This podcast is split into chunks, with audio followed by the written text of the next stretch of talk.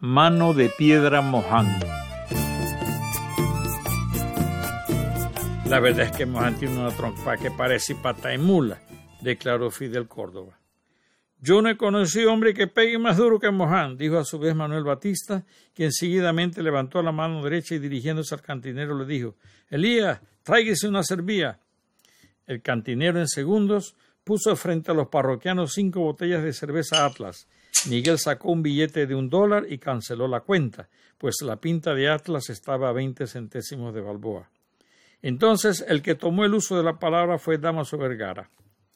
Para el sábado de carnaval de este año, Adrián Acevedo, que está mal acostumbrado a desbaratar baile, quiso lucirse y Moján le cortó la baba. Adrián Acevedo, oriundo de Riondo de las Tablas, era un hombre de unos treinta años, de un metro ochenta de estatura y unas doscientas libras de peso. Era cierto lo que decía Damaso. La mayoría de las veces que se celebraban actividades bailables en Tumagantí, gran cantidad de personas optaban por retirarse a sus casas a media parranda, pues Adrián iniciaba alguna pelea. El sábado de carnaval de ese año, Casildo Ramos, mejor conocido como Chichi Paja, acordeonista y director del conjunto Los Campesinos, estuvo a cargo de amenizar el baile en el Jardín de Nosotros.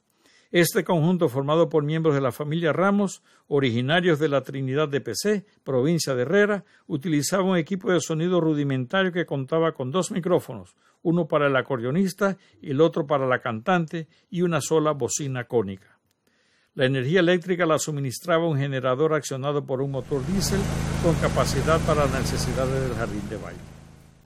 Cuando inició la actividad bailable a eso de las ocho de la noche, ya había una apreciable concurrencia. Las muchachas y sus respectivas chaperonas estaban sentadas en bancos en el perímetro de la sala de baile. La mayoría de los caballeros formaban grupos en los alrededores de la pista y el resto se mantenía dentro de la cantina que estaba separada del salón por una pared. La primera pieza ejecutada fue Chico que era de ella, de la inspiración de Chico Julio Ramírez. Tan pronto el conjunto empezó a tocar, empezaron a salir las parejas a la rueda. El baile se perfilaba como muy exitoso, pues con la primera pieza musical la pista quedó casi llena. Como en todo Pindín, las parejas recorrían la pista en el sentido contrario a las manecillas del reloj.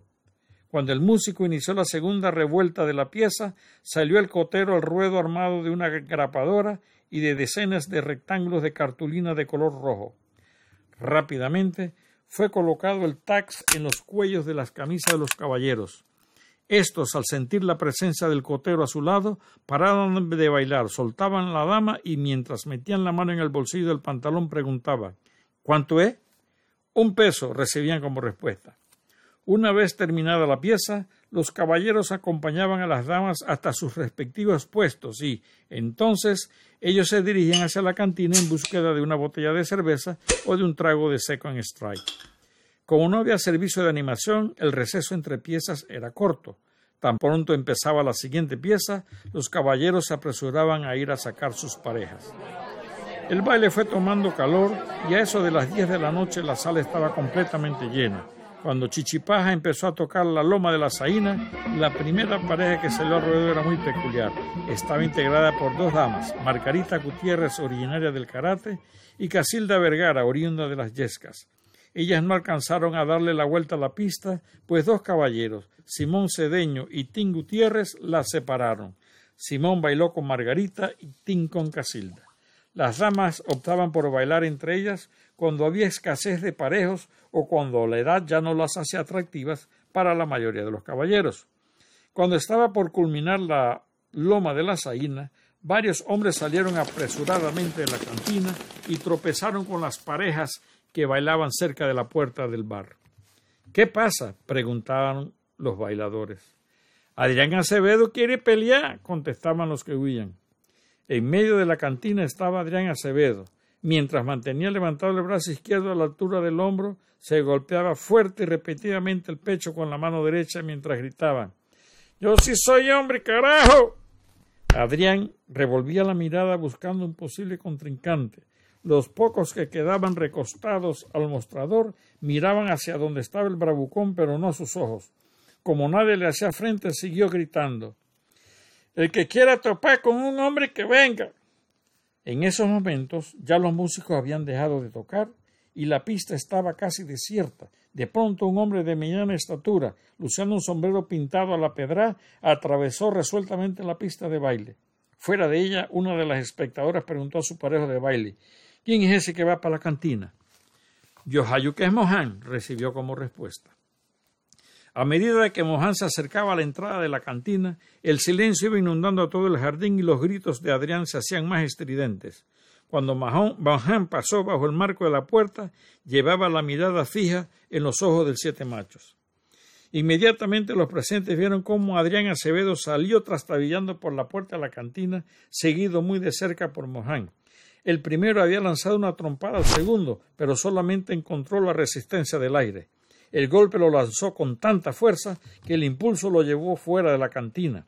Tan pronto se pudo detener, giró y quedó de frente a su oponente. Cuando trató de lanzar un segundo golpe, recibió una trompada en la mandíbula que lo hizo dar varias vueltas por el piso. Cuando Adrián estaba en cuatro patas, tratando de ponerse de pie, recibió un puntapié en el trasero que lo derribó nuevamente. Mohan no lo siguió y Adrián se levantó nuevamente y, en vez de arremeter contra su castigador, salió corriendo y se alejó del jardín. Adrián es un hombre grande y Mohan es un hombre más mediano, pero esa trompa fue muy bruta. Lo volteó bien volteado, manifestó Miguel Peña. La verdad que quedó bien esmaliciado. No ha vuelto a pelear ese día, puntualizó José María. Bueno, ¿Y ustedes no se acuerdan cuando Mohan le pegó a esa a Gemi aquí mismo en esta cantina? intervino Manuel Batista. ¡Oh! Esa es la trompa más grande que yo he visto, sentenció Damaso Vergara. En ese momento Fidel Córdoba levantó su mano derecha y le hizo señas al cantinero para que le sirviera otra ronda de cervezas.